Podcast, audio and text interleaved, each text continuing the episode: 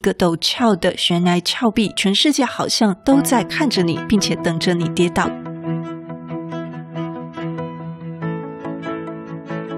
大家早安，欢迎收听不是你想的领导力，Easy Manager。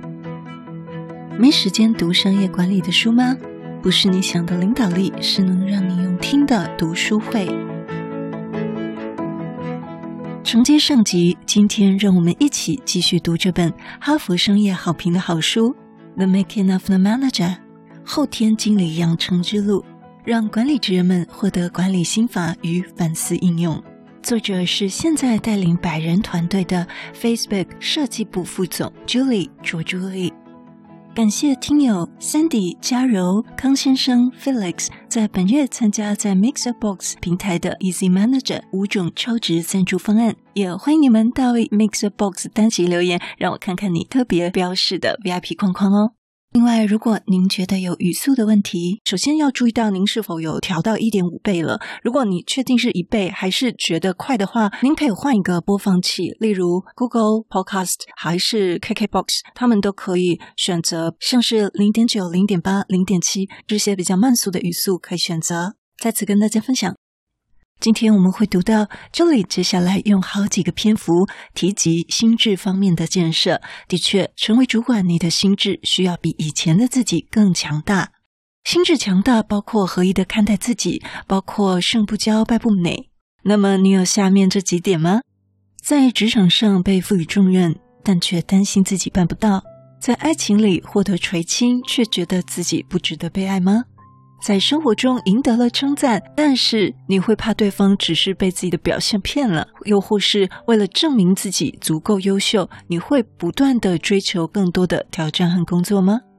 还是因为担心某件事情没办法做得完美，只好不断地拖延呢？如果您有上面任何一项，那么您可能也是受冒牌者症候群所苦的人。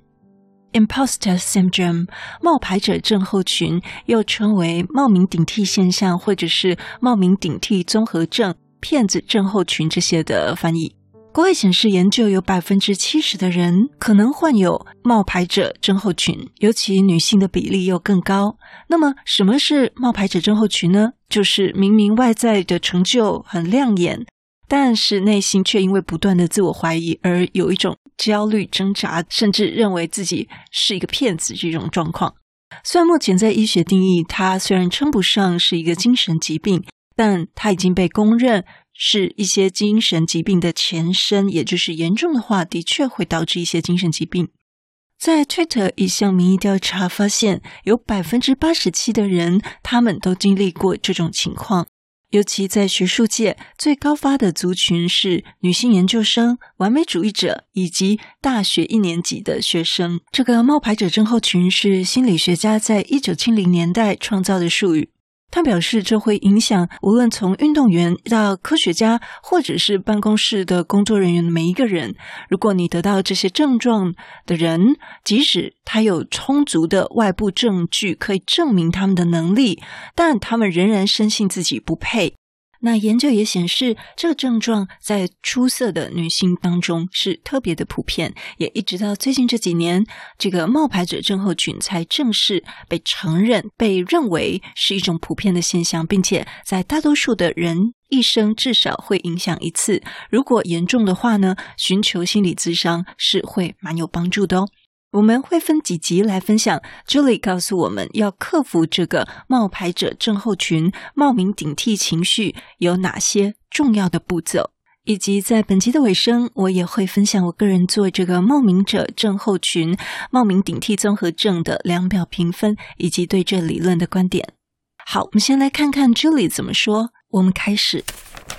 Julie 说：“每个人都会偶尔觉得自己像个冒牌货。”在这里，大三的性别差异课，她第一次了解到这个词 “imposter syndrome” 冒牌者症候群。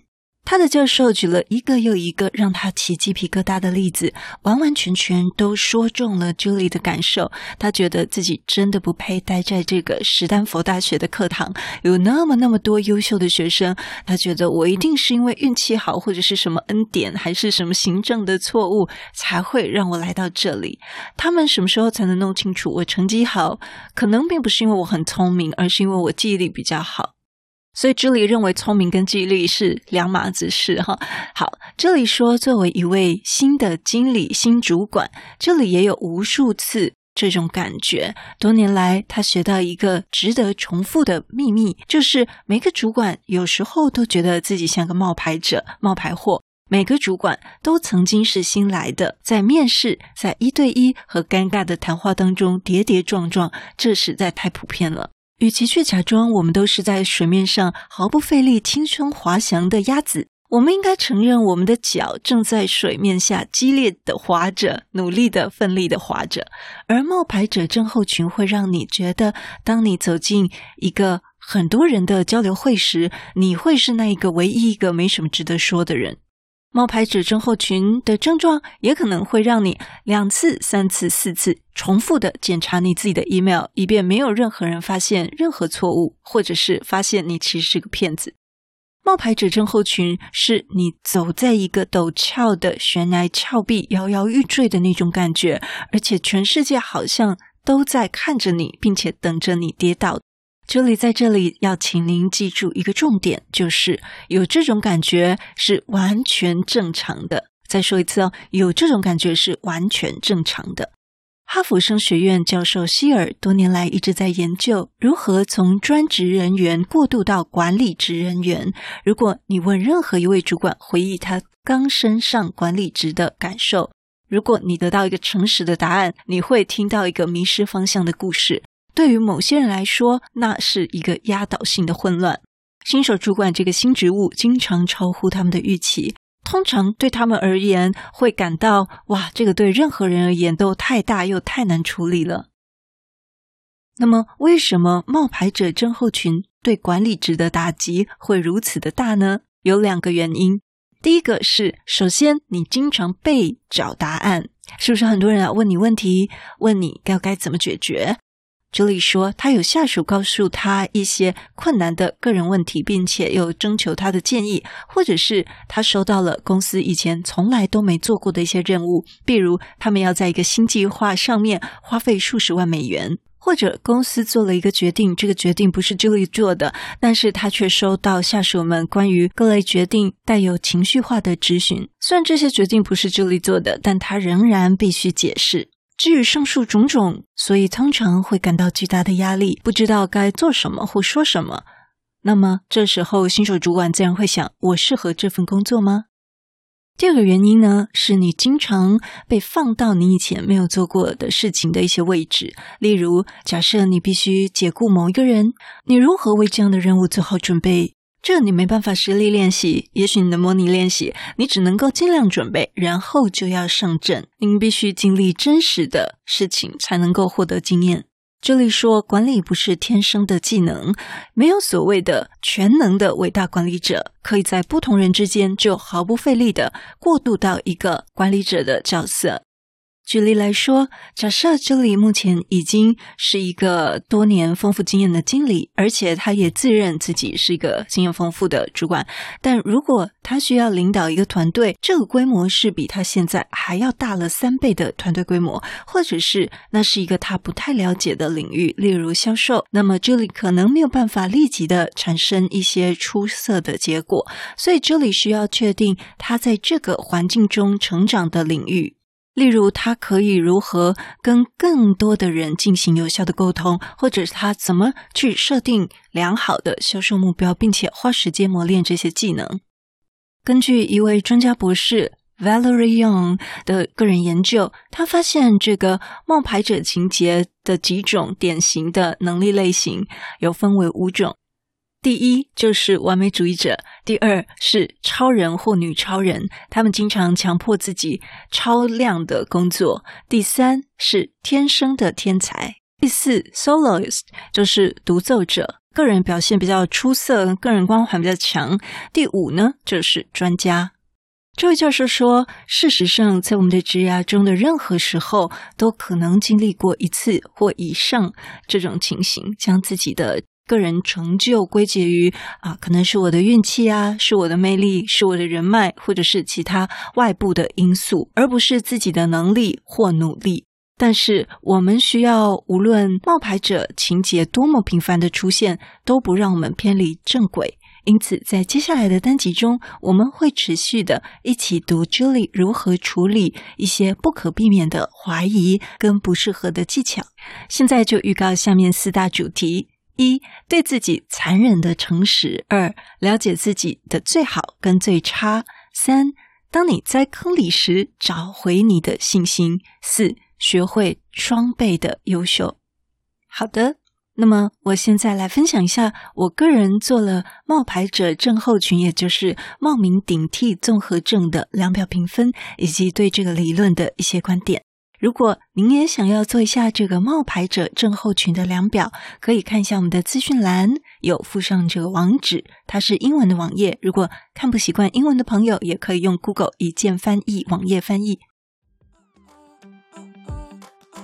Now it's time to welcome our good friend Zach. He's American, has a master's degree in finance, and currently works for an engineering company in Maryland. Hello, Zach. Our audience loved having you on the show last time. Hello, everyone. Thanks again for listening.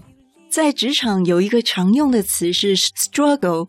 在某一件事上挣扎，它也代表着某一件事超困难的、很为难，尤其是试过了还没有办法，要很努力才能办到这个意思。这个字呢，可以当名词或动词。那么我们该怎么用呢？Struggle is both used as a noun and as a verb. As a noun, struggle means a very difficult thing. For example, Making updates to the software was a big struggle for the company. They could only release one update every three months, which was not fast enough to keep up with the market. As a verb, we usually say struggled to do something or struggled with something. The company struggled to provide timely updates to its software. They could only release one update every three months, which was not fast enough to keep up with the market. In another sentence, the new intern struggled with time management. He was late to every meeting last month. Making updates to the software was a big struggle for the company. A big struggle, 很大的困难.